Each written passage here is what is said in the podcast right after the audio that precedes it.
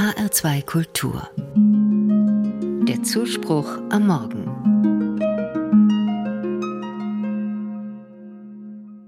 Ich sehe so, wie du nicht siehst.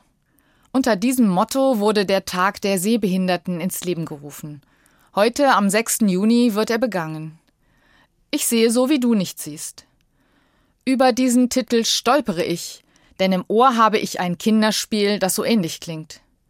Ich sehe was, was du nicht siehst, und das ist rot. Ich stolpere über den feinen Unterschied in der Formulierung. Ich sehe so, wie du nicht siehst. Offenbar sehen Menschen mit einer Sehbehinderung auch, aber anders als Menschen ohne diese Beeinträchtigung. Das macht mich neugierig. Wie sieht man mit einer Sehbehinderung? Im Internet finde ich einen Simulator. Er zeigt mir zum Beispiel, wie ich ein Puzzle durch Augen sehe, die am grauen Star leiden. Die Puzzleteile sind ganz verschwommen. Ich ahne, wie schwer es sein muss, mit einer Sehbehinderung den Alltag zu meistern. Ich sehe so, wie du nicht siehst. Das trifft auch auf Menschen zu, die ganz ohne Augenlicht leben. Blinde sehen etwas, das ich als Sehende nicht wahrnehme. Ich frage dazu einen Bekannten, der blind ist. Ich nenne ihn Bernhard. Was nimmst du wahr, das ich nicht sehe, möchte ich wissen.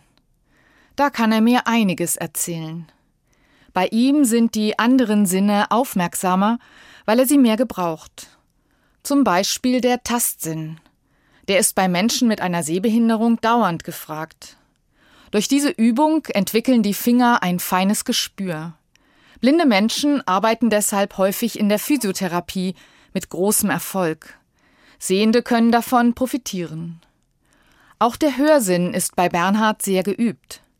Wenn Bernhard Besuch bekommt, hört er schon am Schritt, wer der Besucher ist. Als unser Gespräch fast zu Ende ist, fällt ihm noch etwas ein. Ich beurteile Menschen nicht nach ihrem Äußeren, sagt er. Mit diesem Satz hält er mir einen Spiegel vor. Mir wird klar, wie sehr das Erscheinungsbild einer Person meine Wahrnehmung bestimmt und wie schnell sich dieser äußere Eindruck bei mir festsetzt.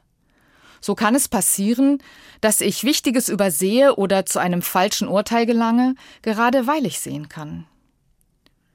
Mir kommt ein Bibelvers in den Sinn. Der Mensch sieht nur auf das Äußere, Gott aber sieht das Herz an.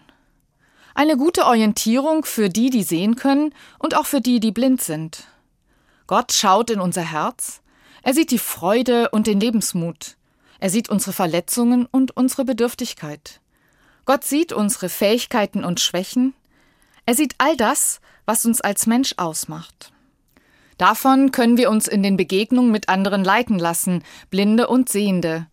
Wir können uns fragen, was diesen Menschen bewegt und was in ihm steckt. Und wir können darauf zählen, dass Gott für uns Menschen den richtigen Blick hat.